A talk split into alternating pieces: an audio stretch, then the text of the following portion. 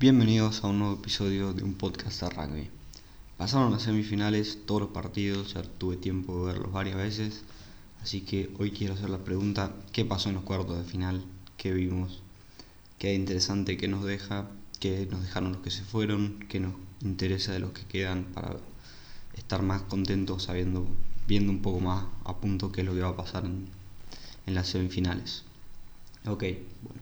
Arranquemos desde el partido menos interesante, que voy a hablar poco y bien conciso, sin, sin muchos puntos, hasta el más interesante, que probablemente hable bastante. Para mí el partido más, no sé si aburrido es la palabra, pero menos interesante después, de, obviamente después del partido, fue Japón-Sudáfrica. Fue bastante físico en que Sudáfrica lo dominó con sus forwards y impuso condiciones del partido y cada, vez que sumaba Sudáfrica parecía que se iban, se iban más lejos y cada vez parecía imposible que Japón sume, por más que el primer tiempo dentro de todo Japón tuvo, tuvo absoluto dominio de la pelota y de territorio con 68 y con 68 68 68 en posición 68 en territorio. Una vez que Sudáfrica recuperó la pelota y empezó a sumar en el segundo tiempo ya era bastante claro que, que Japón no iba a ningún lado, por más que tuvo la pelota un montón, no tuvo pocas ocasiones que realmente parecía que iba a haber, iba a haber try.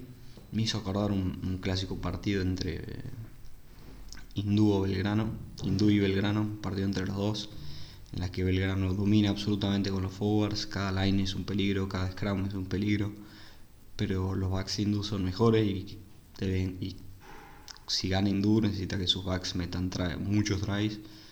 Y Japón con los forwards y perdón y Belgrano básicamente te pasa por arriba con los forwards.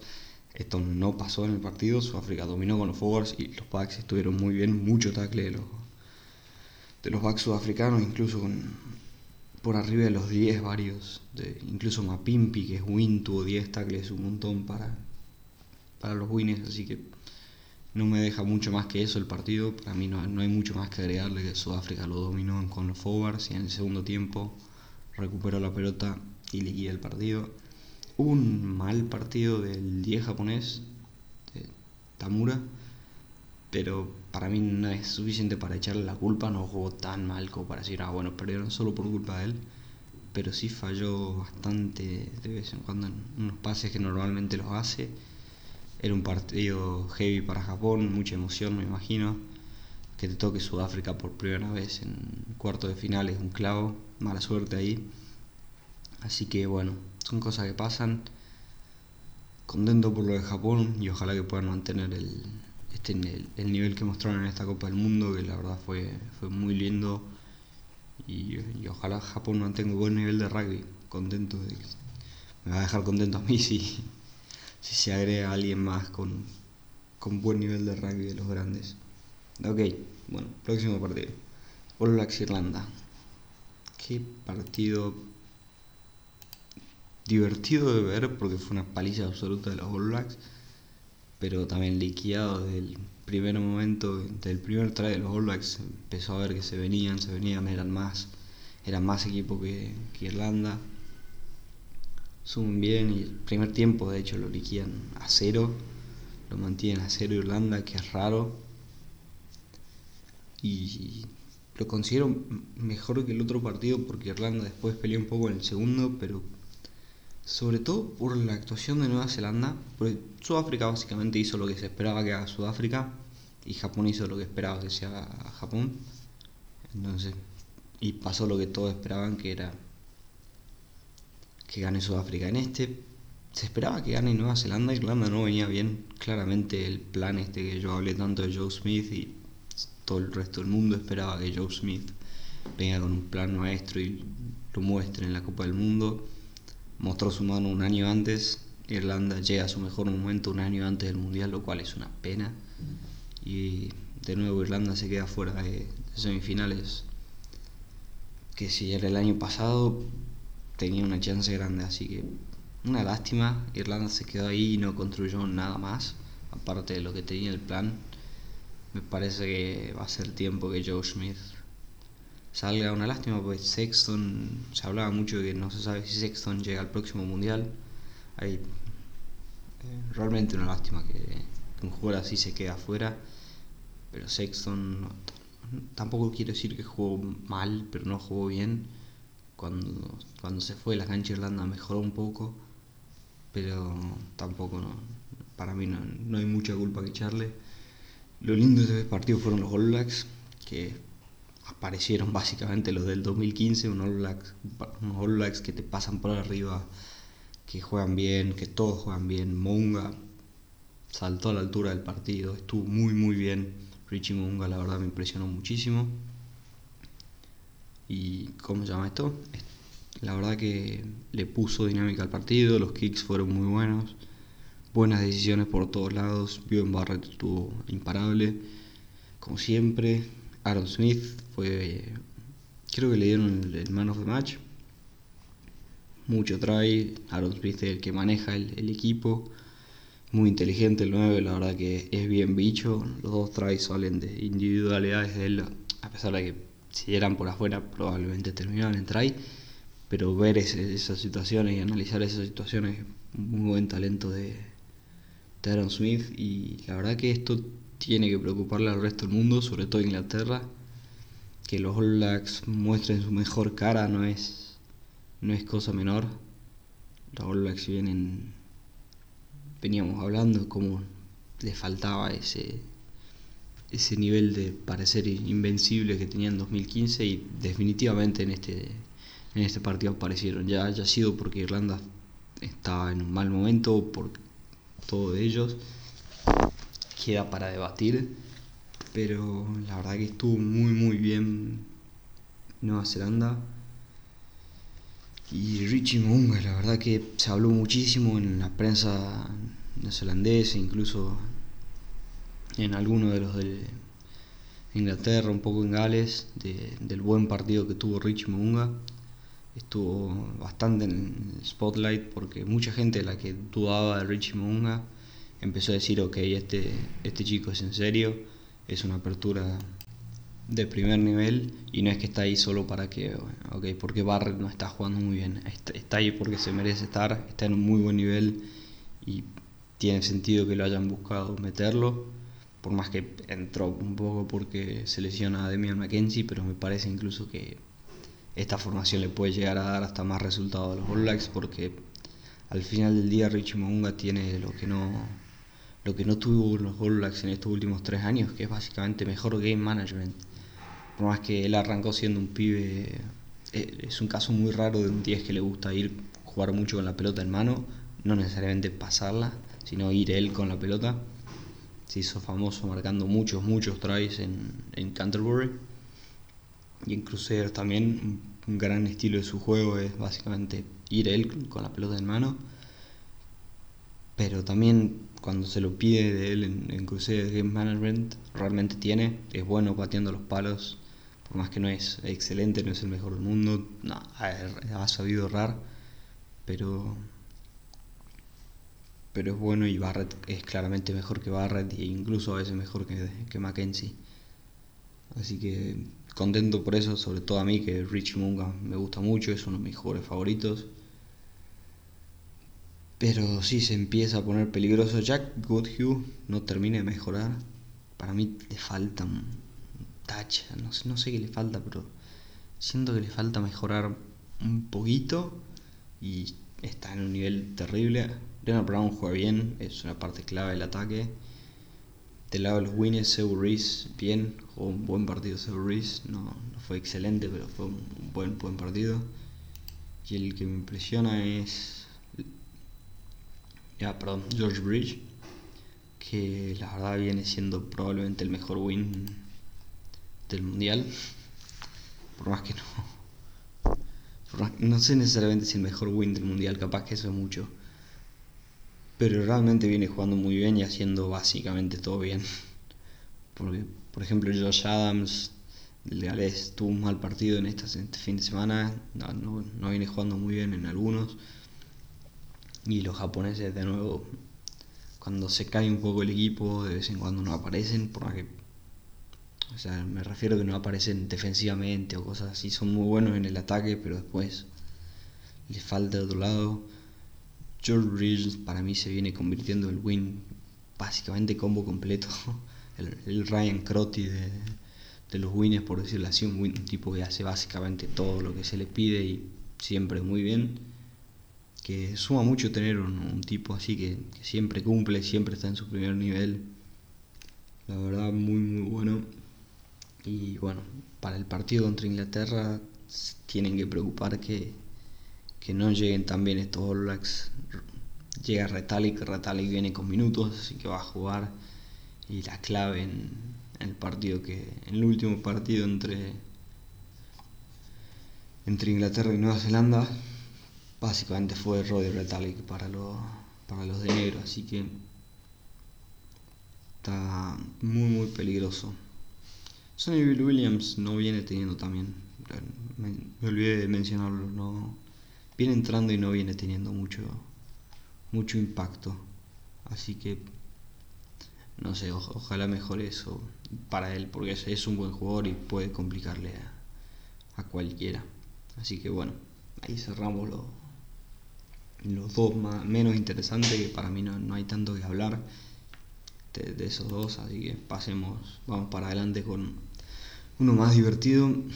Para mí el que fue el partido más divertido del Mundial, no del Mundial, perdón, de los cuartos de final, fue Inglaterra-Australia, sobre todo si no te interesaba ningún equipo, para los argentinos probablemente debe haber sido el, partido más importante, más, más divertido de ver, perdón, no, el más importante, eran obviamente todo igual de importante, pero este fue un partido divertido de ver porque era muy obvio lo que estaba pasando, vos lo veías y lo arrancabas a ver y inmediatamente sabías qué estaba pasando.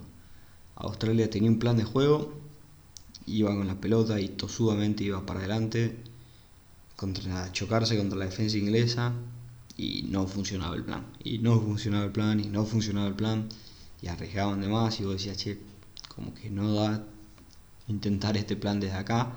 Y Australia iba igual, igual no cambió nunca, no cambió en todo el partido, siempre tuvo la misma estrategia, no hizo absolutamente nada distinto. Y básicamente a pesar de que pasó lo que yo predije que, iba a pasar, Australia iba a ir con su plan de juego y si Inglaterra era mejor, le iban a ganar no esperaba que la diferencia sea, sea tan grande. Si vemos, por ejemplo, la posición, 60% en el primer tiempo para Australia y 68% en el segundo. Territorio 58 y 66. Son números altísimos para solo haber tenido 16 puntos y haber tenido 40. Habla de cómo Inglaterra no necesita, no necesita tener mucho la pelota y no necesita estar en tu campo para, para golpearte Así que eso claramente tiene que ser una preocupación para los All Blacks, que son el, clásico equipo conocido por no necesitar tanto la pelota y no estar en tu campo para golpearte. Pero fue un partido bizarro de ver. Era. Se lo criticó muchísimo a Cheika, obviamente. Terminó el partido y después lo que dijo en conferencia de prensa fue, fueron a hacer su juego sin patear, saliendo jugando de sus 22. Mucha jugada, mucho riesgo de vez en cuando, cuando no era necesario, sobre todo en sus 22, cosas así. Vos decías, che, patear, anda a jugar a, terreno inglés. Y Inglaterra cada vez que, que básicamente Australia tenía un error, sobre todo en su campo, castigaba y en general sumaba con muchos penales, tenía un penal, sumaba y sumaba y sumaba, y entre más sumaba Inglaterra parecía imposible que Australia tira vuelta el partido, pero arranca el, segundo tiempo, Australia mete un try muy rápido, un buen try además, así que parecía que Australia tenía un poco de vida, pero inmediatamente Owen Farrell a los 47 mete, mete un pase excelente para, para un try de Sinclair y básicamente liquida el partido y ahí se, vio que era partido liquidado, Australia no tenía nada. Y la verdad que estuvo, estuvo muy mal Australia, ¿no? Dejó un muy mal gusto, me imagino, sobre todo para los hinchas australianos.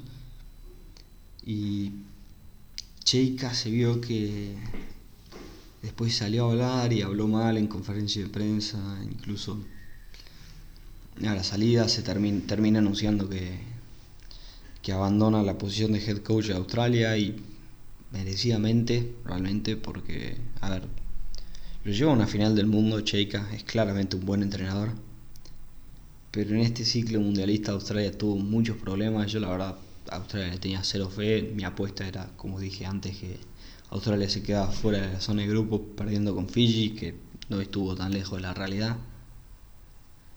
Y no sé, la verdad que no me convencía este equipo australiano. Me, me daba una sensación irónicamente bastante parecida a los Pumas, que no llegaban bien, con un estilo de juego poco creativo, pero como probablemente el haber ganado, el haber tenido tan buenos jugadores a Australia y que te lleve a que, a que ganes, hayan ocultado un poco los errores que estaban ahí hace bastante de Australia y se empezaron a ver ahora con un problema similar a los Pumas de que no tiene mucho suplente, a pesar de que tienen nombre y jugadores buenos. Y depende mucho de, de jugadores viejos y si esos jugadores no están en un buen nivel, no, no juega bien.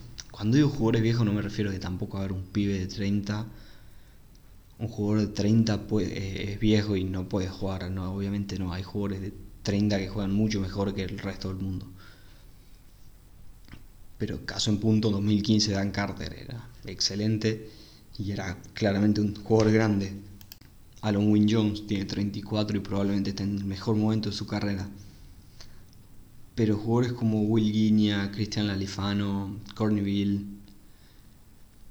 eh, Foley, sin ir más lejos, estaban, son jugadores grandes ya, pero que cuando que vienen bajando el nivel básicamente, obviamente también Australia tuvo un gran problema en la ida, en la salida de Israel Folau.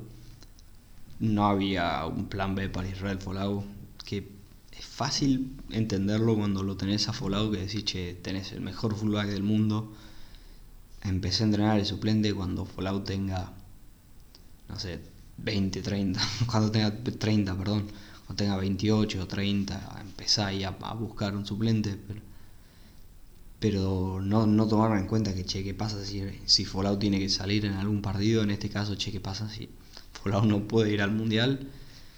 Y lo tenés que meter a Carneyville, que la verdad deja mucho que desear. Inglaterra tuvo cero problema en tirarle la pelota a las manos a Corneville y decirle toma y jugá. La verdad que por acá no iba a pasar, excepto un par de jugadas que de pelota recuperada que la defensa inglesa todavía no se terminaba de cerrar y Bill logra romper ahí con talento propio. Bill le dio muy poco a este equipo australiano, no. Le Alifano lo mismo.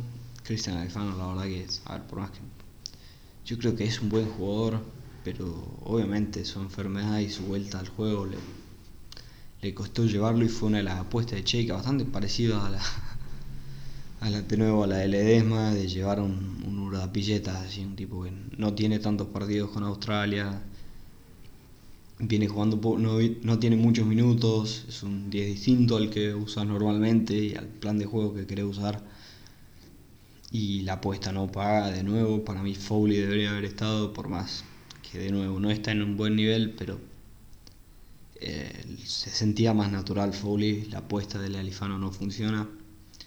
Pero no es todo malo. La apuesta de Petaya, por ejemplo, de, llevarlo a Petaya de centro, pagó bastante. Petaya jugó muy bien, me impresionó mucho.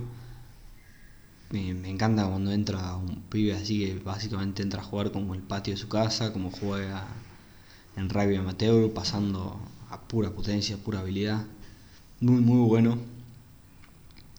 Pero e, es, difícil. Inglaterra, fiel a su juego, fiel, fiel a su estilo, marca, marca diferencia y, y golpea fuerte a Australia. La verdad que Australia me parece que está cerrando un ciclo.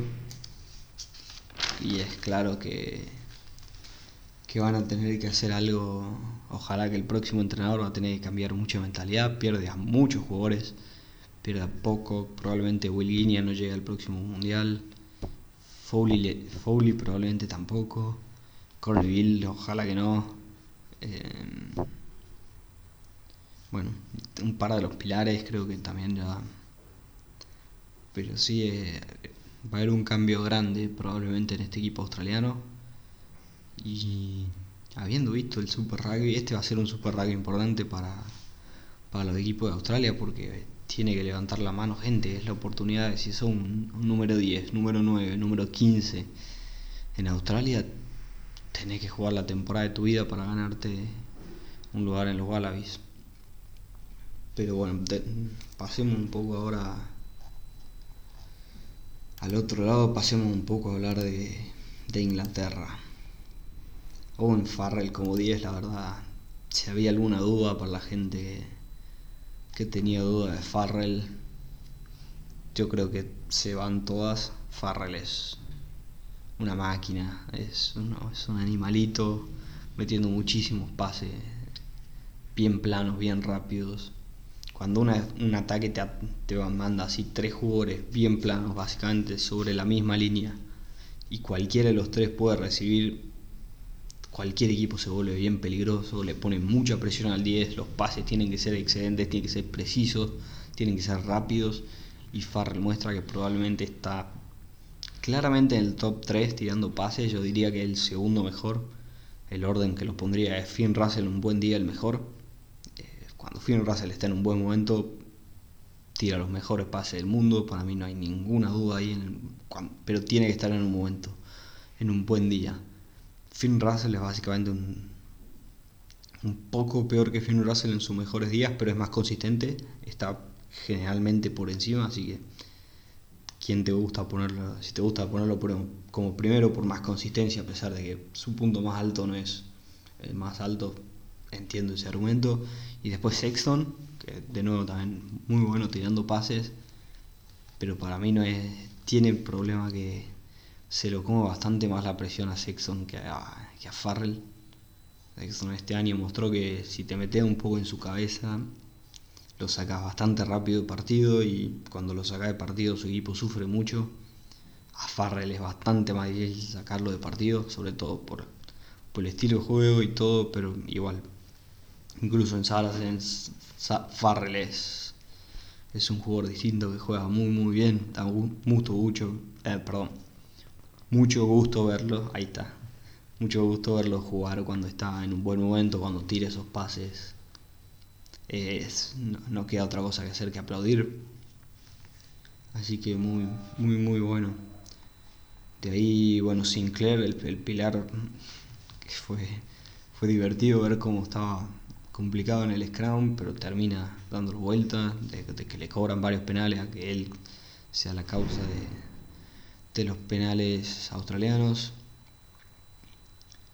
De ahí, bueno, Sam Underhill, los clásicos, los jugadores que tenían que aparecer para, para Inglaterra aparecen, con Bunipola con 16 tackles, Underhill con 20 tackles y Curry con 17, muchos tackles, la verdad el Hooker tiene 18, Unipola tiene 20, Mako Unipola el, el, pilar.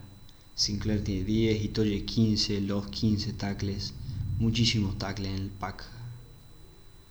17 tackles tiene Bowen Farrell, mira si querés además agregarle algo.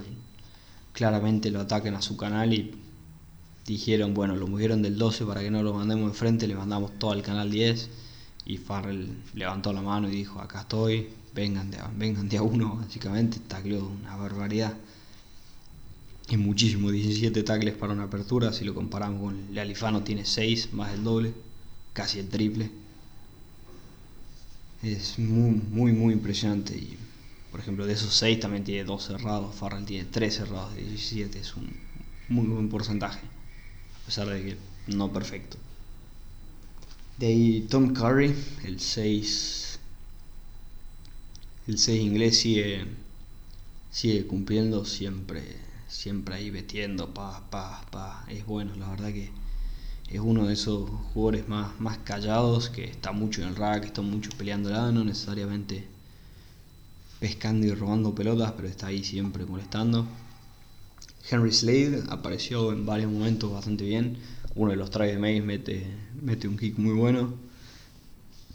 Johnny May un par de tries, pero Pero sí, bien, Johnny May obviamente. del lado australiano, Corribete marcó un try que fue muy lindo, pero fue básicamente un error de Daly, si no me equivoco. poco de Daly, o sea, tres tackles y tres, tres tackles errados además. Es muy poco. Muy, muy poco. La verdad que es preocupante eso. Puede llegar a ser uno de los errores de esta de esta máquina que es Inglaterra. Así que para necesita mejorar para el partido con los All Blacks porque con pocos tackles contra los All Blacks te van a pasar por arriba. Si no lo puedes taclear a Corvette, a, a Barrett, Leonard Brown, Seu todos te van a pasar por arriba y es una mala idea. Bueno, las dudas que me deja este partido así para resumir un poco. Eddie Jones le gana, le gana el duelo técnico a Australia, el duelo táctico.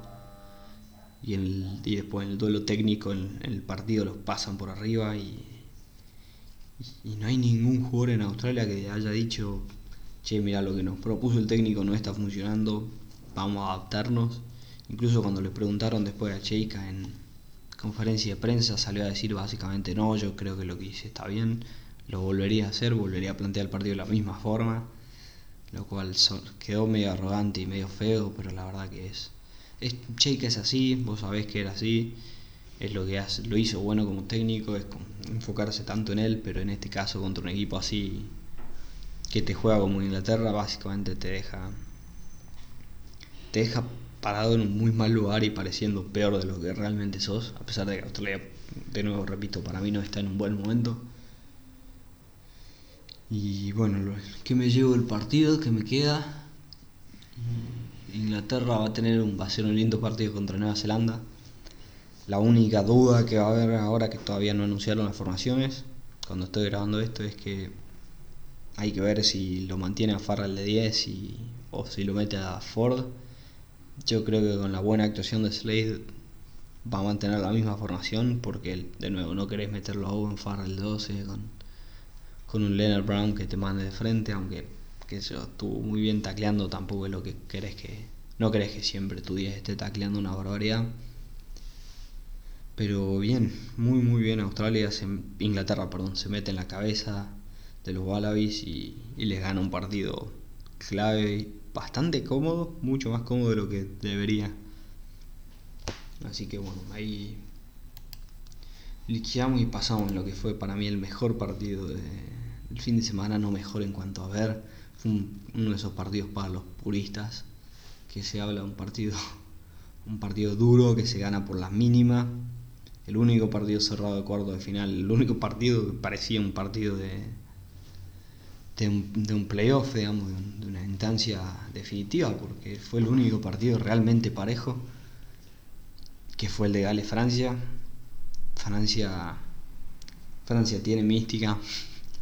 La verdad que Francia aparece en los mundiales, es un equipo que sabe, sabe jugar estos partidos complicados, a pesar de que no venía en un, en un excelente momento en el Seis Naciones, muestra una muy buena cara, se va con un muy buen mundial Francia a pesar de, haber tenido sus momentos contra Tonga, juega jugó bien, la verdad que sorprendió un montón a mí Francia. Los primeros 10 minutos apareció el, ese equipo francés, ese tan famoso equipo francés que le gana a los All Blacks un día y pierde con, con los Pumas al día siguiente. Apareció ese, ese equipo francés en los primeros minutos que básicamente Francia lo pasó por arriba arrancó a, arrollarlo a, Gales con un muy buen try de Sebastián Bajamaina y de ahí a los minutos 5, minutos minutos 8, un try espectacular de, Charles Sullivan. En Tamac erra la primera conversión que termina siendo importante. Yo había dicho como ya en partidos anteriores como en Tamac venía errando mucho patada. En el partido contra los Pumas erró bastante y dejó que los Pumas estén a tiro de a tiro de un penal en la última para, para ganarle y dejarlos afuera. Volvemos a lo mismo, esto no pasó. Esto, perdón, esto pasó esta vez con el partido definiéndose por un punto importante las conversiones erradas en Tamac. De ahí también erra un penal, si no me equivoco. Sí, si no me equivoco, erra, un penal que, intenta los palos, así que. Porque, sí, sí, er, erra un penal lo que hiciste bien. Sí, sí, metió dos y erró dos. Así que, bueno, eso básicamente importa. A pesar de hacer esto, Interact tuvo un muy buen partido, sobre todo con pelota en mano. Aparecía aparecía y golpeaba y golpeaba de forma importante. La posesión en el primer tiempo es bastante impresionante, 60 para Francia.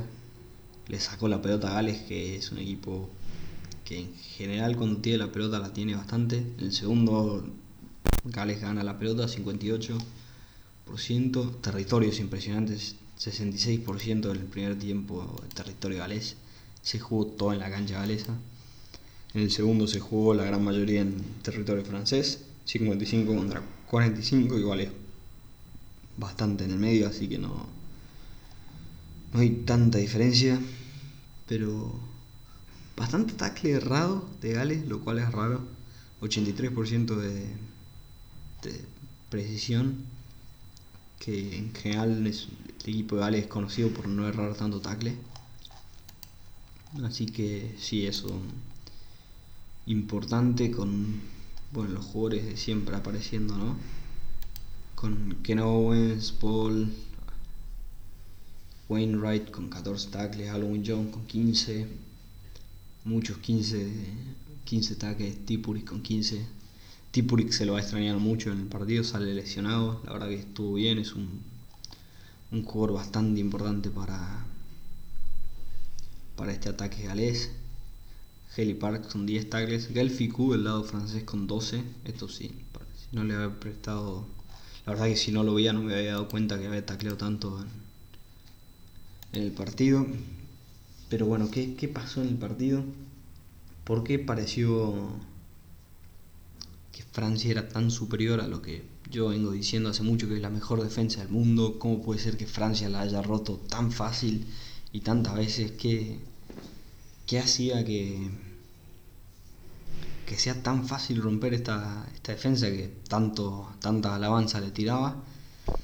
Yo creo que lo puedes resumir básicamente a la actuación de un solo jugador, que no es que jugó mal directamente, no jugó, que es Jonathan Davis, el número 13 Gales. ¿Y por qué esto? A ver, vamos a, vamos a ponerlo en, esquema. Ah, porque esto en, en contexto. En, en general, Gales defiende, imagínate la cancha.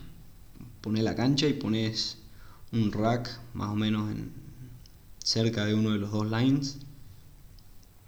Y, bueno, de ahí abrís, abrís la cancha. La defensa galesa cuando en general se pone bastante cerrado, o sea, básicamente todos uno bien cerquita del otro, bien pegaditos, aunque no tanto del, desde el rack hasta el 12, hasta el número 12 hasta el primer centro. Todos bastante cerrados, bastante comprimidos, con la intención de que por el medio no pasen y que la defensa ahí sea, sea, bastante cerrado y sea muy difícil ganar ese, el, metro a metro que se habla a veces, la línea de ventaja, que es generar go forward en eso en esos metros es bastante complicado pasarlo a Gales por ahí. Entonces, bueno, lo lógico es decir, ok, si me juegan tan cerrados, ¿qué hago? juego al canal, al canal largo. Gales se cierra en general muy bien, sabe, mueve la línea, la línea se desplaza bastante bien, pero eso le pone mucha, mucha responsabilidad al 13. El número 13 tiene que estar muy muy bien en decisión de, de analizar situaciones y tomar la mejor decisión posible defensivamente. Y Jonathan Davis es el experto en hacer esto, es muy muy bueno haciendo esto como número 13, es uno de sus grandes talentos en que si el, por ejemplo, si llega el 12 de ellos, el 12 del equipo rival, y ahí y está 13, 14 y el fullback apareció, es básicamente un 3 contra 2, pero hay que tomar una decisión a quién se la pasa. Jonathan Davis es muy bueno en cerrar ese tackle, en irle arriba para que no pueda hacer el offload, irle a la persona a la que va el pase, irle bien, irle rápido, para básicamente neutralizar el, el ataque por afuera. Y se notaba que lo extrañaba mucho, no es casualidad que Bacatagua, el número 13 francés, haya sido una de las personas que más desestabilizaba la defensa francesa, marcaba diferencia. El, trae al, minuto 8 de Olivón, básicamente sale de él pisándole para adentro a Navidi, que no confía en su. De nuevo, no confía en, su centro que está ahí, que normalmente es Jonathan Davis. Ahí con Davis, pues, Navidi no tiene ninguna duda que Davis lo controla por afuera y se cierra. Así que lo extrañó mucho y se, notó mucho, se siente mucho. Gales no es lo mismo sin Jonathan Davis y ojalá pueda llegar a, la semifinal. En teoría llega, según lo que dijo Gatland, pero en teoría llegaba a este partido también y a último momento, de hecho estaba confirmado en la, en la formación original, pero a último momento lo, lo dieron de baja. Pero sí, la, bueno, el primer try galés del try de Wainwright sale de, sale de un muy buen tackle y que recupera una pelota y después una, una aceleración espectacular para un try muy muy lindo. Pero sí, Francia fue superior a, Gales con un partidazo de Maxime Medar. Mucho, mucho de Medar, muchos kicks muy buenos, mucha presión. Liam Williams no estaba cómodo, no estaba cómodo con las patas, pero los, los wins, sobre todo el problema, me parece no fue tanto Liam Williams, fueron los wins galeses que no, no aparecieron. Se habló bastante de, North y de cómo no, cómo no está, no está dándole ese North de, 2000, de 2015 que, pasaba por arriba a la gente, básicamente, que aparecía por todos lados y rompía, rompía tackles a lo loco.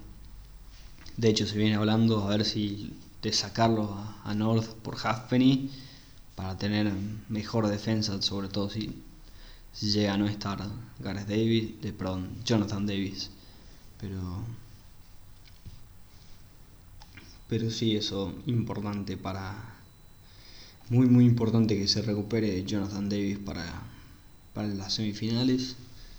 Y eso fue Gales eso fue Gales un equipo que hizo muy poco. En ataque sobre todo estaba mal Vigar no estaba bien, la línea era muy simple, predecible de leer, fácil de taglear. En defensa había errores, mucho de, de Ficú, Penó, Bacatagua, en Tamac. Muy muy bien, pero le costaba, le costaba a Gales encontrar. Pero para mí lo hace tan bueno este partido, además fue un partido tenso, duro, así de, de ver, que termina robándolo Gales aprovechando las dos situaciones, los dos tries de Gales salen de un error no forzado, o sea, un error forzado, perdón, de, Francia. Uno es un tackle excelente que hace que un jugador pierda la pelota. Y el otro es Thomas Williams robándole una pelota excelente al número 8 para que quede en el aire ahí muy, muy inteligente. Thomas Williams, la verdad es que me viene gustando muchísimo. Cada vez que entra marca diferencia, le pone personalidad es un muy buen, muy buen suplente, está entrando con mucha pila, no tiene miedo a jugar, se manda a jugar y rompe, rompe tackles, es un tipo muy muy peligroso, Thomas Williams, la verdad. Me, gusta mucho. De ahí el, bueno, de Francia de nuevo que hicieron bien, aparte de jugar al Canal 13 sabiendo que no estaba que no estaba Jonathan Davis, fue el offload francés, el offload del piso francés, la verdad que es de los mejores de mejores del mundo, probablemente ahí arriba con Japón y los All Blacks, que básicamente lo que hace Francia cuando, no hable de esto antes del partido, pero lo que hace cuando, cuando un jugador va al piso básicamente se forma en un una especie de trencito en vez de, la clásica formación en célula, en vez de tener un tipo a tu derecha y un tipo a tu izquierda, básicamente tenés una línea de tipo atrás tuyo, entonces si te taclean, la tiras para atrás y la agarra uno tuyo, sigue, la tira para atrás y así, así, así. Fue una, buena estrategia que la vienen usando en el partido contra los Pumas, lo hicieron bastante claro. Pero sí, así que bien, buen partido de Francia, la verdad que es casi una lástima verlos irse, pero, pero yo me voy contento de que Gales se quede así porque era clásico que este Francia no, iba a ser una vez más que Francia llegaba a la final y perdía la final contra alguien. Así que bien que, bien que no haya pasado eso. De ahí, bueno, obviamente hay que hablar un poco de lo de Sebastián Bajamaina. La roja, minuto 49, innecesaria, estúpida. ¿Qué, ¿Qué, más decir? La verdad que no, no hay ninguna razón para, para qué hacer eso. Ya el penal de agarrarle la cabeza así es tonto. Meterle el codazo es más tonto. Es rugby profesional, hay cámaras por todos lados, te van a encontrar haciéndolo. No tiene ningún sentido hacerlo. Estás dejando a tu a tu equipo con uno menos por nada, por pegarle a uno. está bien, te hizo un try, pero ¿qué, qué más? La verdad que no, muy, muy tonto. Muy, muy innecesario, pero Francia se la bancó bien. Fíjate que se queda con uno menos a los 49 y de ahí Gales suma un penal a los 54 pero de ahí eso lo podría haber pasado tranquilamente estando con 15 y el trae a los 74 que lo tuvo que salió de una casualidad venía de un de una jugada de antes de Gales que, que no pueden lograr marcar un try que esto es un poco preocupante para Gales, entre más fases hacen con la, con la mano, eso lo habló Gatland un poco, entre más fases hacen menos parece que suman, pero si algo de miedo tiene que dar para mí esto, se viene hablando como que, uh, bueno, Gales no, está en un buen nivel, están, no, son los Gales del Seis Naciones, así que se lo están casi, casi contando afuera, se, se está hablando bastante como que es Inglaterra, Sudáfrica o, o Nueva Zelanda y mi candidato sigue siendo Gales. Sigue. Para mí es muy peligroso un equipo que sabe ganar. No, no se habla lo suficiente de equipos que saben ganar. Los All Blacks históricamente saben, saben ganar. Siempre se decía, viste, a veces los All Blacks van perdiendo por, por bastante, pero de repente en dos jugadas que salieron jugando de sus 22 te metieron dos tries seguidos y te pasaron a ganar. Eso es saber ganar, tener la confianza de que de que vos vas a ganar no importa cuándo, en algún momento vas a encontrar esa chance para, para ganarlo. Inglaterra tiene ese instinto en general de, saber ganar, saber quedarse a tiro de, último momento por ganar, eso es muy muy importante. Sudáfrica hay que ver si lo tiene, hasta ahora no, lo mostró para mí. Lo, lo mostró en algunos test matches, pero siguen, siguen habiendo un par de dudas en el equipo sudafricano en cuanto a juego, por más que bastante bueno. Así que bueno, cerremos un poco esto, ya estoy, estoy hablando hace 40 minutos, es bastante muy, muy mal partido de Gales, buen partido de Francia, definitivamente se quedó fuera el, el mejor equipo, cosa que dijo Warren Gatland. Pero es peligroso este Gales, no hay, no hay que descontarlo. Yo lo veo en la final, yo creo que contra Sudáfrica va a ser un partido más cerrado le, conviene a Gales, es un estilo de juego que le, que le gusta. Y cómo le extraña a Gales a Jonathan Davis. Eh, lo que me llevo de este partido es cómo lo extrañan a, Jonathan Davis y ojalá que llegue. Porque por más que es bueno, Watkins no, no, está al nivel y no, no tiene tanta experiencia como, como Davis. Bueno, ahora ya para cerrar, muchas gracias por escuchar, por escuchar hasta acá al final mañana o pasado probablemente, depende si anuncian las alineaciones o probablemente mañana, a pesar de no saberlo, porque la verdad que no espero ninguna sorpresa en las formaciones. No, Si hay, bueno, de última lo, tiraré por Twitter, pero no espero que, que haya ninguna sorpresa. Muchas gracias por escuchar hasta acá, hasta el final considera suscribirte, darle un like, seguirle, depende de donde lo estés escuchando. Estamos disponibles en Apple, Apple Podcast, Spotify, Google Podcast, Castcom, eh, Castbox, cualquier lugar básicamente para donde quieras escuchar podcast, estamos ahí. Muchas gracias por escuchar este episodio de un podcast de rugby.